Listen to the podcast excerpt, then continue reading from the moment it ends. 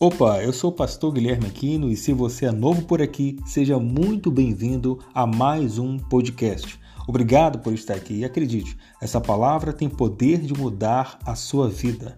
Agora, prepare seu coração para receber a palavra de Deus e seja tremendamente abençoado.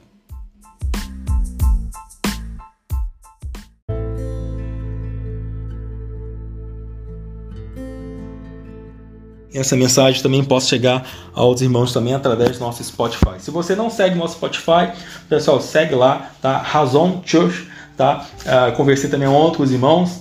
A razão deriva de uma palavra hebraica, tá bom? Que quer dizer visão profética ou visão de Deus.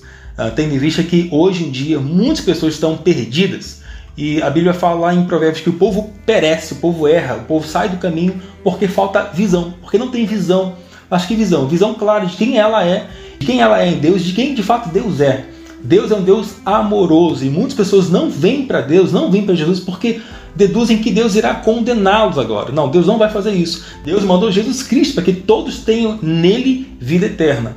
Tá? Então, razão significa visão de Deus ou visão profética. E church é igreja, tá? Então, a igreja da visão de Deus, tá bom? Literalmente, a se for trazido do modo é, literal a palavra, é isso, tá? Igreja com a visão de Deus ou igreja com a visão profética. Amém?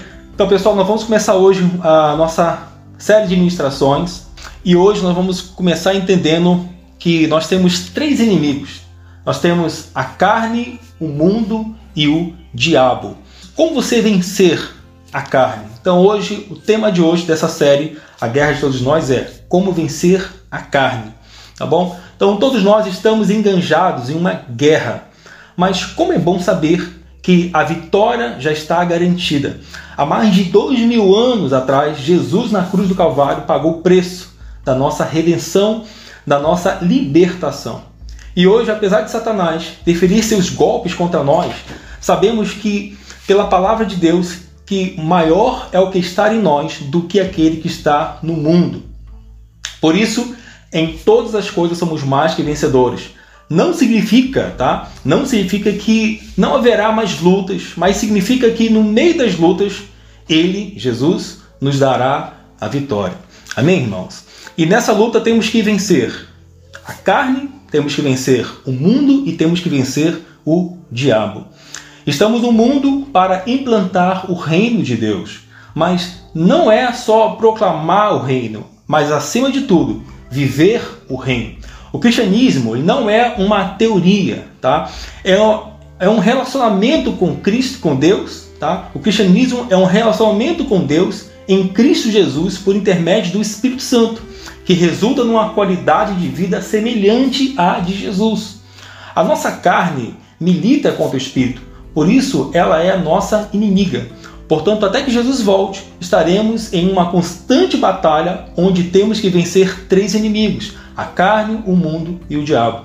Cada vez que vencemos esses inimigos, nos qualificamos para vitórias em níveis cada vez mais elevados. E quanto mais vencemos estas ofensivas e tentativas de sermos retirados da nossa jornada, mais somos qualificados por Deus como guerreiros para lutar em níveis estratégicos, porque já conquistamos vitória no primeiro nível, que é a batalha pessoal. Estamos envolvidos em batalhas para libertar vidas e para mudar a história das pessoas. Mas para que tenhamos condições de chegar a exigir de Satanás que solte nossa cidade ou solte nossa família, temos que ser alguém que esteja vencendo a carne, vencendo o mundo e vencendo o diabo pelo sangue do Cordeiro e a palavra do seu testemunho. Precisamos sondar o nosso coração e humildemente dizer: Deus, quanto da carne ainda há em mim? Quanto do mundo? Quantas áreas o diabo tem conseguido aprisionar minha vida? Jesus espera que sejamos, irmãos, vencedores.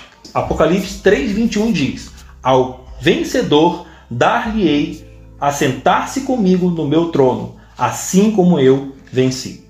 Que a palavra de hoje seja um incentivo para que você compreenda que precisa vencer a carne, o mundo e o diabo. Nessa batalha, que você deseje sair um vencedor. Amém?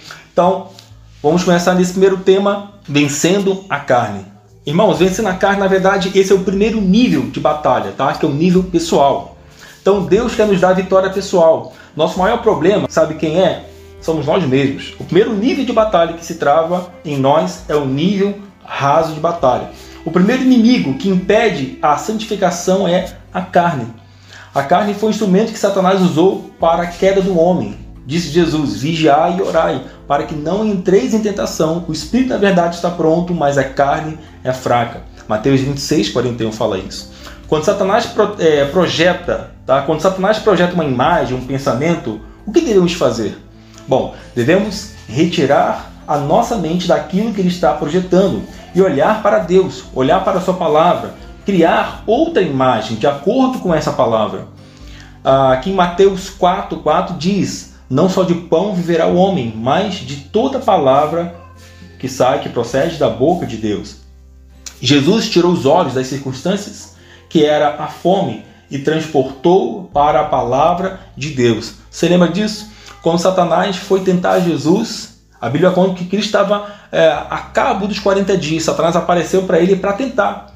Jesus estava 40 dias sem comer, em jejum. E Satanás foi na fraqueza ali para tentar Jesus. Então você vê, Satanás é assim, ele vai na sua fraqueza, ele vai na, ele pega a circunstância para tirar você do propósito, tá? Em Romanos 8, 9 diz: Vós, porém, não estáis na carne, mas no espírito. Se de fato o espírito de Deus habita em vós, se alguém não tem o espírito de Deus, esse tal não é dele. Se vencemos a batalha contra a carne, poderemos ser um canal de libertação para muita gente. Você já pensou nisso? Se você conseguir vencer os ataques que o diabo faz na sua carne, você pode ser um canal de transformação, um canal de libertação para muitas pessoas, seus amigos, seus familiares e para outras pessoas que ainda você nem conhece. Amém? Andai no espírito e jamais satisfareis a consciência da carne. Está lá em Gálatas 5:16. Nós somos a imagem do Deus que adoramos. Para que possamos entrar em confronto em níveis mais elevados, precisamos aprender a vencer a batalha dos níveis mais baixos. Cada um de nós tem uma luta, uma batalha a ser vencida. E se não vencermos a batalha nesse nível, não seremos bem-sucedidos em outros níveis. Nós somos a imagem do Deus que adoramos, tá? Para que possamos entrar em confronto em níveis mais elevados, então precisamos aprender a vencer a batalha em níveis mais baixos, tá?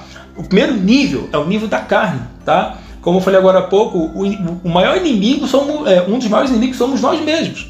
Então temos que aprender a vencer esse mesmo nível, que é o nível da carne, para avançarmos níveis maiores. Tá? Cada um de nós tem uma luta, tem uma batalha a ser vencida. E se não vencermos a batalha nesse nível, não seremos bem-sucedidos em outros níveis. Nosso maior problema somos nós mesmos. Por isso, a primeira batalha é contra a nossa carne. A carne luta contra o espírito, pois é sua inimiga. Jesus venceu a carne e nós também temos que vencê-la. Usando o quê? Usando as mesmas armas que ele mesmo usou. O que Cristo usou para vencer a carne? Ele usou o Espírito de Deus e Jesus usou a palavra de Deus. Tá? Nossa natureza caída e pecaminosa caracteriza-se pela sutileza e hipocrisia. Todos temos dificuldades em enxergar nossa própria carnalidade. Vivemos atrás de máscaras, tá? É máscara mesmo de disfarce, tá? É uma pessoa que de fato nós não somos, tá? Ah, então vivemos atrás de máscaras que nos esconde de nós mesmos. Nascemos com uma inimiga que se chama carne e que deve ser colocada em disciplina. A carne opera pela consciência, ou seja, pelo desejo, pelo instinto. Podemos definir a carne como? Olha aqui, irmãos.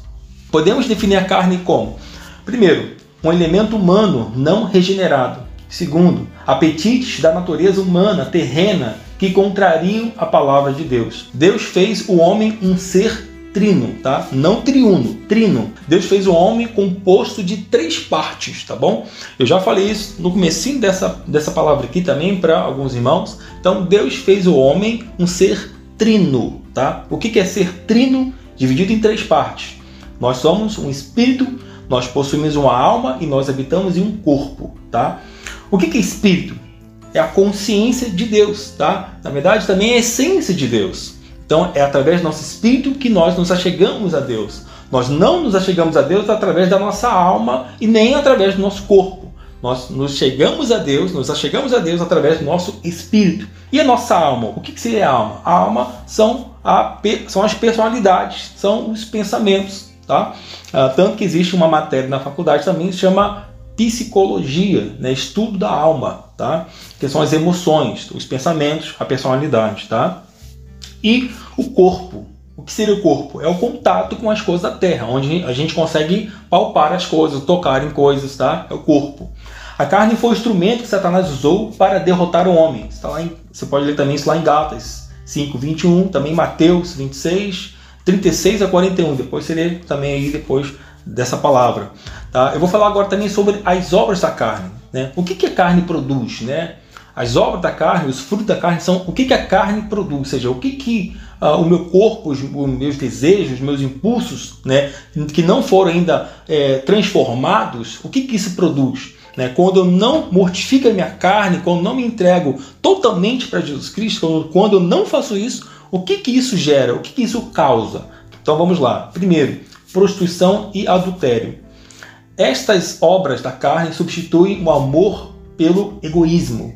Na prostituição, o corpo se vende como objeto, em vez de formar no casamento a tão perfeita unidade de Deus, que Deus chama de uma só carne. Tá? Então, em vez de ser no casamento, a, tendência do homem que ainda não foi transformado completamente é não casar e envolver em prostituição ou adultério. Tá? Ah, e a Bíblia fala que uma só carne é quando nós nos casamos. Então, o casamento na aliança, casamento, registrar no cartório, tudo certinho com a bênção de um servo de Deus, isso é um casamento de acordo com a palavra de Deus. Quando a gente faz isso, aí se nós experimentamos as bênçãos que Deus falou lá na Bíblia, que está na Bíblia, sobre as bênçãos de ter um casamento feliz. Né? E também o que ele diz como uma só carne. Tá? Gênesis, você pode ler depois também, Gênesis 2,24, Mateus 19,5 e Efésios 5,31. A paixão uh, sexual ilícita satisfeita. Isso cria vergonha, antipatia, inveja e ciúmes, tá? A Bíblia diz que o nosso corpo não é para impureza, mas para o Senhor. Você pode ler também em Coríntios, você pode ler isso em Coríntios 6, uh, ah, do verso 12 ao 20, tá? O adultério destrói lares e despedaça famílias. O adultério de Davi, só para você entender, trouxe maldição em sua família.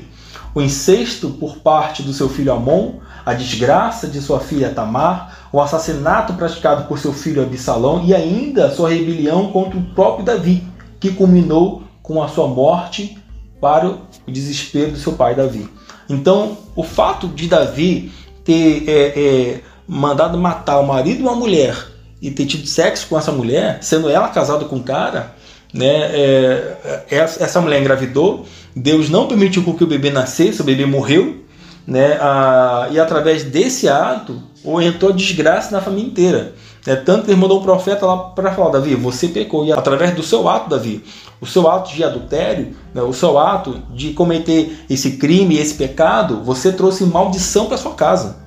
Você não guardou a sua mente, você não guardou a, os seus instintos e através que você cede, como você cedeu a, a voz da sua carne, você trouxe maldição para a sua família inteira. De fato, gente, você pode, irmão, você pode ler isso na Bíblia. Davi desgraçou a família dele inteira. Acabou a família inteira. Porque através desse ato, depois você vê lá a história lá. Amon, como eu falei agora, que uh, o incesto, ou seja, o, é, Amon, seu filho, cometeu incesto, ou seja, pegou a sua irmã, engravidou, sua, então, foi uma, uma desgraça só. Por quê? Porque simplesmente o cara cedeu às vontades da carne. Tá? Quando se cede à carne, envenena-se a família e sofrimentos incalculáveis são o preço de uma satisfação momentânea. Sabe, pessoal? É, é muito importante você entender isso. Quando você satisfaz sua carne de forma momentânea, por algumas horas, por alguns minutos, você consegue destruir o seu futuro inteiro também. O seu futuro inteiro e talvez quem está com você, a sua família também. Tá? Isso quando a gente cede às vontades da carne. Tá? Não é eu que estou falando, não é a Bíblia que diz isso. Então, se você é cristão, se você crê, crê na palavra de Deus, crê nisso que eu estou te falando. A Bíblia fala isso. Quando você cede a carne, você consegue desgraçar a sua vida e a sua família inteira. Tá? Por prazeres momentâneos. Então, isso é muito sério, pessoal, muito sério. Outro é impureza e lascívia, paixão e desejo maligno. Tá? Você pode ler também depois em Colossenses 3,5. Os pecados sexuais se limitam a atos. A carne mostra a sua natureza ruim também, dos pensamentos e desejos. Tá? É, Jesus ensinou que qualquer que olhar para uma mulher com intenção impura no coração já adulterou com ela. Tá? Isso implica tanto para homem quanto para mulher também. A lei de Deus não governa apenas as ações, mas também as imaginações que provocam a sua ira. Você pode ler em Gênesis 6, de 3 a 5. Tá? A carne sempre pensa em seu próprio prazer. Por isso que é, um, é algo egoísta. Tá? Algo egoísta, porque é sempre o seu próprio prazer. Tá? Exemplo, é uma pessoa que vê fotografias ou filmes pornográficos ou pensamentos impuros. Andar segundo as inclinações da carne é fazer a vontade dos pensamentos. Certamente indica uma estreita relação entre a mente e a forma de agir, a mente e o ato. Tá? Então é muito íntimo isso. E o terceiro é idolatria e feitiçaria. A carne não se contenta com um Deus real, onipresente, infinito e invisível. Prefere um Deus palpável, criado por mãos humanas, suscetível a, aos valores e qualidades a, a, ele atribuídos. Você pode ler também isso também em Isaías 40, 19, mas também tem vários outros em Êxodo. Né? O que seria isso aqui?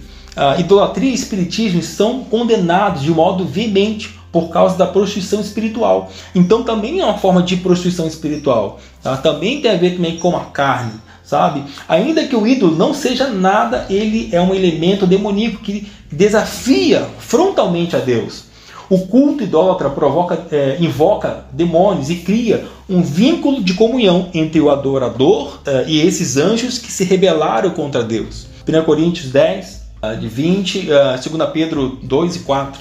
Tá? Idolatria tem a ver com qualquer tipo de imagem que eu vou uh, referir a ele como um tipo de uh, adoração, veneração, bem seja também pessoas, tá? Tudo aquilo que eu adoro no fundo do coração e acaba, acaba competindo com Deus, isso é idolatria. Tá? Seja imagens feitas por mãos humanas, como diz a Bíblia, seja também o seu trabalho, o seu bem, enfim, tudo aquilo que toma o lugar de Deus, isso é idolatria. Tá? Tudo aquilo que é mais importante do que é Deus. Por isso que, infelizmente, muitas pessoas, inclusive cristãos, são idólatras. Muitos. Porque em vez de buscar Deus, preferem o sono, em, vez de buscar Deus é, em jejum, preferem comer, mas não pagam preço para que vidas sejam salvas. Em, em vez da pessoa buscar Jesus Cristo, não quer, mas quer as trevas, quer a farra, enfim. Isso é uma forma de você desviar e se prostituir espiritualmente. E isso Deus não compactua. Tá? Ah, o outro ponto é inimizades, porfias, ciúmes, iras, discórdias, dissensões, facções e invejas. Eu pus aqui uma observação só para vocês entenderem, porque muitas vezes muitos não vão saber o que é porfias, né? Porfias, dissensões, facções, tá? Isso é o que? Então, a porfia é uma briga que acontece quando as pessoas são teimosas, insistem em ganhar a discussão, né? Você está na briga tal e a pessoa está ali tal, você sabe que você pode parar com o assunto, você pode parar e deixar a pessoa ter razão para você acabar com briga, mas você insiste em chegar até o fim e sair com a razão. Isso é porfia, tá? Ah, outro ponto, dissensão, tá? Significa comportamento adverso, estar à parte, não querer se unir no mundo existem várias coisas que nos separam, como partido político, time de futebol, gosto musical, etc. Mas isso não pode ser motivo de divisão, tá? Isso é dissensão, tá? O, o, é agora a questão de o que significa facções, tá? Facções na igreja de Corinto, lá de Corinto, eram o resultado de comportamentos carnais de pessoas que estavam mais preocupadas com as suas próprias reputações e influência do que com o povo de Deus. E esta palavra verdadeiramente significa o vício de um partido criado para o seu próprio orgulho, tá? O querer ser mais que os outros, criando facções, sabe? Irmãos, existem muitas pessoas, né? Também no meio cristão, infelizmente, no meio evangélico, no meio cristão, enfim, geral, também tem isso, infelizmente, tá? Isso acontecia lá na igreja de Corinto. Esta é a maior lista de obras da carne, irmãos. Todas se relacionam com uma falta de amor a origem das obras da carne está no orgulho, tá? Defender o seu terreno, o seu partido, suas ideias. Mansidão e benignidade são as qualidades que caracterizam Jesus. Tá? Você pode comprovar depois isso, depois ler em 2 Coríntios 10 e verso 1. A politicagem, a rivalidade as intrigas e a tradição encorajam a formação de facções e partidarismo. Outro é a questão da bebedices e glutonarias. Olha só. A bebedice prejudica principalmente a mente tá? e traz sérios estragos físicos e espirituais. Paulo chamou os glutões de inimigos da cruz de Cristo, que caminham para a perdição, porque adoram o Deus do ventre. Olha só o que Paulo falou, irmão. Isso aqui está lá na sua Bíblia tá? Você pode também ler e comprovar também isso. Paulo falou assim, ó, lá para o pessoal de Filipos, para os irmãos filipenses, né? Porque muitos há, dos quais muitas vezes vos disse, e agora também digo, chorando, que são inimigos da cruz de Cristo, cujo fim é perdição, cujo Deus é o ventre e cuja glória é para a confusão deles, que só pensam nas coisas terrenas.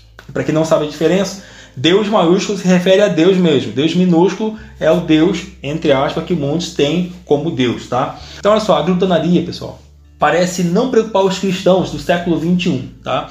Mas ela é considerada uma obra da carne. E aqueles que praticam não herdarão o reino de Deus. Lembre-se, a glutonaria substitui a adoração. Então, se você não consegue ficar de forma nenhuma, né, separar um momento para você buscar a Deus, mas você precisa comer, então você está sendo vencido pelo Deus do seu estômago. Então você ainda está caindo nesse pecado de, de não conseguir ficar um momento sequer sem comer.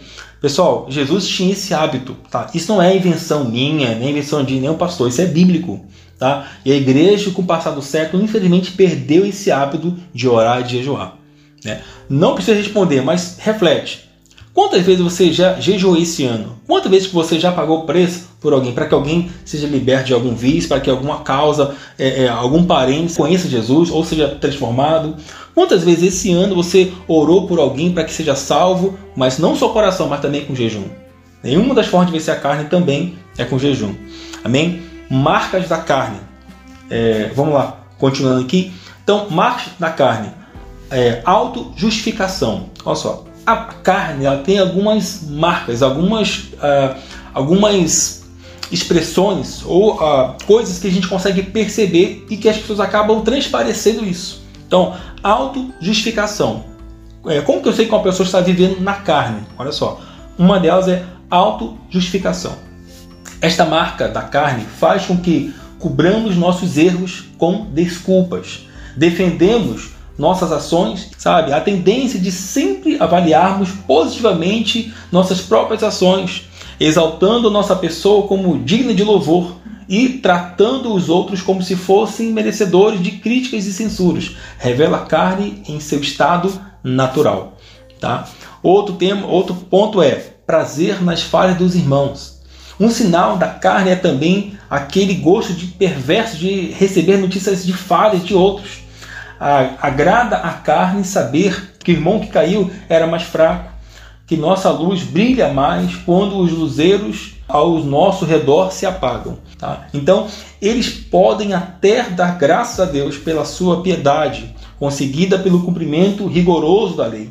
Esta marca da natureza adâmica, porque adâmica porque vem de Adão. Lembra que Adão e Eva foram os primeiros homens da humanidade, né? Seres humanos da humanidade. E a Bíblia diz que através de Adão, através de um homem entrou o pecado, ou seja, através de Adão entrou o pecado na humanidade inteira. Então, a raça adâmica, ou seja, a humanidade, a natureza adâmica, somos nós, seres humanos, tá bom? Então, esta marca da natureza adâmica revela que a inveja e o orgulho são irmãos gêmeos e habitam na mesma galeria escura do fundo do nosso coração, tá?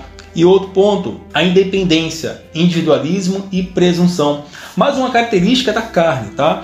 É a independência e o individualismo são naturais, são tão naturais e necessários ao desenvolvimento daqueles que ainda são novos na fé. Podem conduzir até mesmo ao caos, quando os sucessos na vida cristã criam um sentimento de maturidade e firmeza, tá? Uh, não sei se, se vocês conhecem a história de Sansão, tá? A Sansão é alguém que Deus levantou como juiz do povo de Israel, na época ainda que não tinha os reis, né, que não tinha Saul, não tinha Davi. Antes disso, Deus levantou um homem chamado Sansão e Deus abençoou ele com uma força tamanha, né? E ele era chamado de Nazireu. Nazireu, naquele tempo, é uma pessoa consagrada a Deus, né? Que não podia beber vinho, que não podia cortar cabelo, tinha que ser da forma que Deus, um, um, um padrão que Deus deu. Então ele era um nazireu. E ele tinha é, é, um segredo, ele não podia cortar o cabelo dele. Né? E acabou que ele uh, cedeu à fraqueza da carne, ou seja, por causa de uma mulher, né, que ele se uniu, uma, uma mulher do povo inimigo, ele se uniu com ela, né, pela beleza, é, pela sensualidade dela, se uniu com ela e ele contou o segredo que não podia contar, que a força de Deus estava, e Deus dava para ele também no cabelo. Na verdade, o cabelo não era a força de Sansão, na verdade era a aliança que Deus fez com Sansão, né? Que Sansão também prometeu a Deus, né? E, um, um e algo é, simbó é, simbólico ou natural era o cabelo crescer, não cortar o cabelo. E Sansão falou para ela: Olha, a minha força está no cabelo. Se cortar um cabelo, eu perco a minha força. E ele falou para ela, e ela cortou o cabelo dele, e ele foi entregue aos seus inimigos. Então, a desgraça de Sansão foi imaginar que poderia vencer os, os filisteus, como de costume, quando não tinha mais força do que um homem comum. Ele achava que a força e a unção estavam com ele, mas elas já tinham ido embora. Isso deve ser um aviso para todo filho de Deus. Se almejamos os dons para servir o corpo de Cristo, é preciso não pensar que nada vem de nós mesmos, mas tudo vem de Deus. Amém, irmãos? Outro ponto, a fuga da culpa. A fuga da culpa seria o método pelo qual a carne evita dores provindas da humilhação. A carne detesta sentimento de culpa, quer sempre se defender e fugir. A carne quer transmitir a repreensão que pesa sobre sua alma a outro culpado qualquer. A luta contra a ordem bíblica de, de, é, de confessar os pecados. Então a Bíblia diz: confesse os pecados nos outros, para que o seu pecado seja perdoado. E a pessoa prefere não, é, não confessar o pecado e culpar a outra pessoa. O primeiro que fez isso foi quem? Adão. Adão, quando Adão pecou, ele se escondeu e Deus falou: Adão, é, é, onde está? Ele falou: Senhor, eu tive medo aqui, eu vi que estava nu, tive medo que eu vi sua voz do jardim e me escondi. Aí ele falou assim: tá, mas quem te fez saber que estava nu? Aí, em vez de falar assim, poxa Deus, o Senhor falou que era para eu cultivar e guardar o jardim, né? Então, ou seja, se é para guardar o jardim, eu estou só parafraseando, tá, irmãos? Então, Senhor, se é para eu guardar o jardim, significa, Deus, que realmente existe um inimigo, né? Eu não guardei o jardim. Eu não, eu não guardei o jardim, não guardei minha esposa. Ela conversou com a serpente. Senhor, eu fui pai, eu fui culpado. Em vez de Adão falar isso, não. Ele falou assim: Ué, quem me fez saber que estava nu? Ah, quem me fez saber que estava nu foi a mulher que tu me deste. Ou seja, se senhor, olha, olha, só, olha só a capacidade de Adão, irmãos. Ué, Deus, se o senhor não tivesse me dado essa mulher, eu não tinha pecado, ué. Então foi a mulher que tu me deste. Você vê. Ele jogou a culpa em Deus. foi a mulher que tu me deste. Ou seja, foi a mulher. Foi, a, a culpada foi ela, mas foi ela porque o Senhor também errou. Porque o Senhor mandou essa mulher para mim, ué. Por isso que eu pequei. Você vê. Ele não assumiu a culpa, irmãos. Então isso já vem desde Adão. Não é novo isso. Já faz tempo isso. O ser humano já nasceu com isso. Não assumir a responsabilidade para si, a não confessar o pecado. E a Bíblia diz: confesse o pecado para que seja perdoado. Por isso que muitas vezes você cai em pecado porque você não confessa. Você não é sincero para Deus. Lembra da mulher samaritana? Cristo falou o seguinte para essa mulher: vem cá, vá lá, chama o teu marido e vem cá. Ela poderia falar assim: ô, oh, verdade, vou chamar lá meu esposo lá. Mas ela foi sincera. Ela falou: Senhor, eu não tenho marido. Aí ele falou o quê? Jesus falou o seguinte: Isso diz teste com verdade. Irmãos, nesse momento ela foi curada ali já, sabe? Ela foi já sendo já trabalhada, já sei que os irmãos sabem a história, o, o final, né? Então assim, a mulher foi transformada e foi já servir, foi já anunciar os seus conhecidos da cidade que tinha vindo Cristo. Você vê. Então a importância de confessarmos o nosso pecado e não deixar a carne nos dominar. Porque a fuga da culpa é um dos sinais que você ainda vive na carne. Ainda, ainda vive na carne. Tá? Então, a derrota da carne está, é, está nessa área de reconhecer e admitir a culpa. Tá? E certamente, certamente, esta é a mais eficiente forma de combater a carne. Outro ponto, a outra marca que a gente consegue perceber nas pessoas que ainda andam na carne é a rebelião contra Deus.